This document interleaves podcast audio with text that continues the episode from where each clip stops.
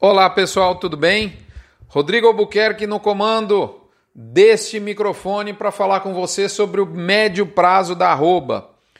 E a informação é que justamente o médio prazo da arroba despiorou. Fronte esse tradicional número 439 que está indo ao ar no dia 1 de maio, porque dia do trabalho é um dia excelente para trabalhar. Você sabia que tem uma diferença entre melhorar e despiorar?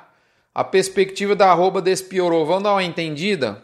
Nesse, nesse trocadilho, tem uma diferença bastante importante, acho que encaixa como uma luva esse termo, o tal do despiorar com a situação do bovino atualmente. Muito bem. Recadinho da mãe de Ná. Hambúrguer made in Brasil na América Pois bem, temos a melhor oportunidade da história para essa que seria uma grande vitória da pecuária brasileira. Nós temos, nesse momento, oferta de gado gordo de final de safra, arroba competitiva em dólares, volume de entrega disponível, logística acessível de maneira inédita, iné, de maneira inédita a acessibilidade da financeira, ou seja, quanto custa a nossa logística nesse momento.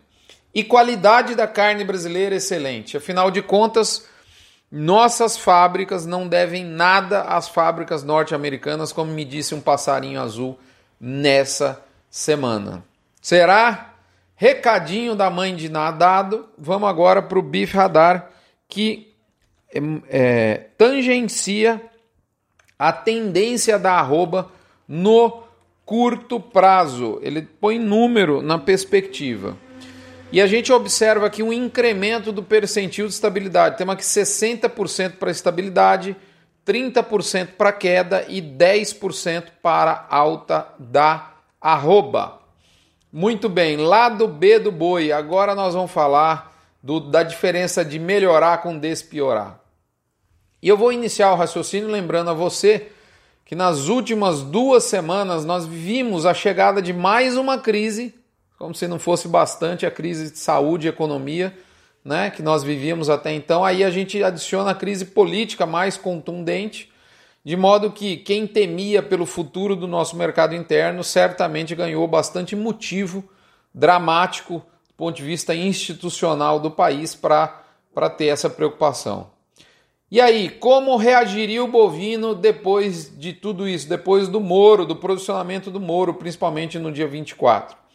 Responda essa pergunta não sem antes lembrar você dos nossos parceiros MSD Saúde e Reprodução, Vemax da Fibro, Cargil Nutron, UPL Pronutiva, Cicobi Cred Goiás e Boitel da Agropecuária Grande Lago. Muito bem. O que que o bovino fez depois que a gente resolveu tocar fogo no barraco? Pois bem, subiu. Por que, que ele subiu? Dólar de, orbitando de 5,20 até 5,75 no limite onde ele foi, a nossa competitividade que já estava alta foi mais alavancada ainda. Em poucos pregões nós vimos a entre safra ser novamente cotada próximo dos 200 reais por arroba e o spread com a safra melhorar um pouco, deixando a possibilidade de curva invertida, ou seja, o que é curva invertida? Um segundo semestre com preço menor que o primeiro essa possibilidade ficou um pouco mais afastada por hora. As preocupações com o mercado interno, obviamente, que permanecem fortes, né? mas a tábua de salvação do dólar na lua soa mais pesado nesse momento, viabilizando inclusive mercados até então inatingíveis. A Ásia tem um gap de proteína gigantesco que ainda não parou de piorar, né? leia-se a peste suína africana está muito longe de ser resolvida. Esse cliente nosso, a Ásia, segue comprando volume, né? leia-se China, e querendo um preço menor, o que é um fato normal. Inclusive, é tranquilo porque tem margem para acomodar. Pipocam conversas de retorno às compras por parte da Europa, ainda de leve. O continente passa pelo início da flexibilização do, do distanciamento social. Vários países miram seus canhões de compra também para o Brasil, preocupados com a segurança alimentar. O Peru foi a bola da vez dessa semana. É, outro ponto, a gente percebe que claramente que a interrupção de, da cadeia de suprimento da Índia tem ajudado bem alguns mercados, como é o caso do Oriente Médio, tá certo? É, e por fim, o grande tema da semana: os Estados Unidos convivendo uma disrupção na sua cadeia de produção, abrindo uma perspectiva interessante e inimaginável como aquela citada pela mãe de Ná. A situação lá na terra americana é tão séria que o presidente Trump se envolveu diretamente ao posicionar a indústria de carne americana como fundamental para o conforto da população da América, se assim a gente pode dizer. Notícias dão conta que a coisa realmente está complicada. O problema dos Estados Unidos é sério devido à altíssima concentração de abate. Por exemplo, somente 20 plantas de suínos concentram o total de 70% do abate de suínos. Tem uma planta nos Estados Unidos que chega a bater 4% do rebanho nacional de suínos. Então, um problema muito sério com suínos lá. Também com bovinos. A informação, mais um importante frigorífico grande parando, com 2.200 operários, para vocês terem uma ideia, 900 testaram positivo. Nós vimos uma situação de uma planta famosa no estado de Colorado, também complicada. Depois de reabrir, dobraram os casos de funcionários infectados. Ela teve fechada, reabriu e aí novamente apareceu a turma infectada e o dobro do que tinha. Uma referência do setor me diz que o CEO de uma rede mundial de hambúrgueres nos Estados Unidos está preocupado com o suprimento de carne. Ele diz que por enquanto não teve falta, mas pode acontecer faltar matéria-prima se providências não forem tomadas. Então, quando você olha os Estados Unidos vivendo essa disrupção na, na indústria de carne, brota dois sentimentos: preocupação e esperança. A preocupação vem do fato da gente também poder enfrentar algo semelhante aqui, óbvio. Só que tem uma, um, um, fato importante: o nosso desafio é menor porque as nossas plantas são muito mais pulverizadas. Mas o risco não dá para dizer que é zero.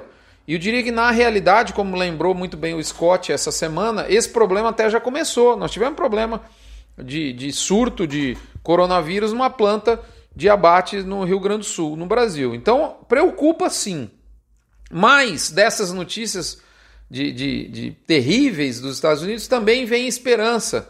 Porque só o Brasil tem volume, competitividade e qualidade para entregar aos Estados Unidos não só carne, mas também um hambúrguer pronto. As nossas fábricas não devem nada às americanas, na visão do professor Pedro de Feliz, com quem eu conversei essa semana rapidamente sobre o tema. Na visão dele, temos talvez a mãe das oportunidades para entregar aos Estados Unidos carne, ou como eu disse, até o hambúrguer pronto. Isso é até algum tempo atrás seria inimaginável. E tem mais.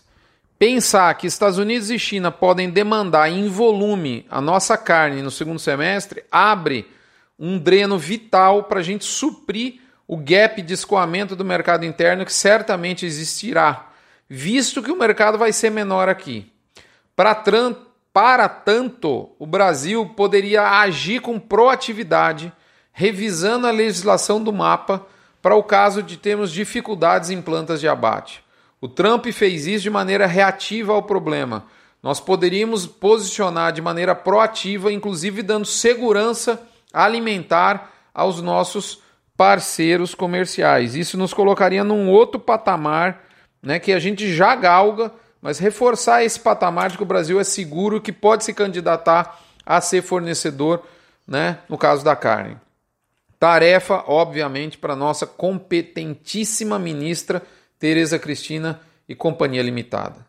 Enfim, estão aparecendo sinais de que o somatório demanda interna combalida, que vamos ter, mais demanda externa recorde, pode encontrar um ponto de sustentação nos preços da arroba, revitalizando a curva do segundo semestre, mesmo porque tudo indica que teremos uma oferta reduzida de confinamento.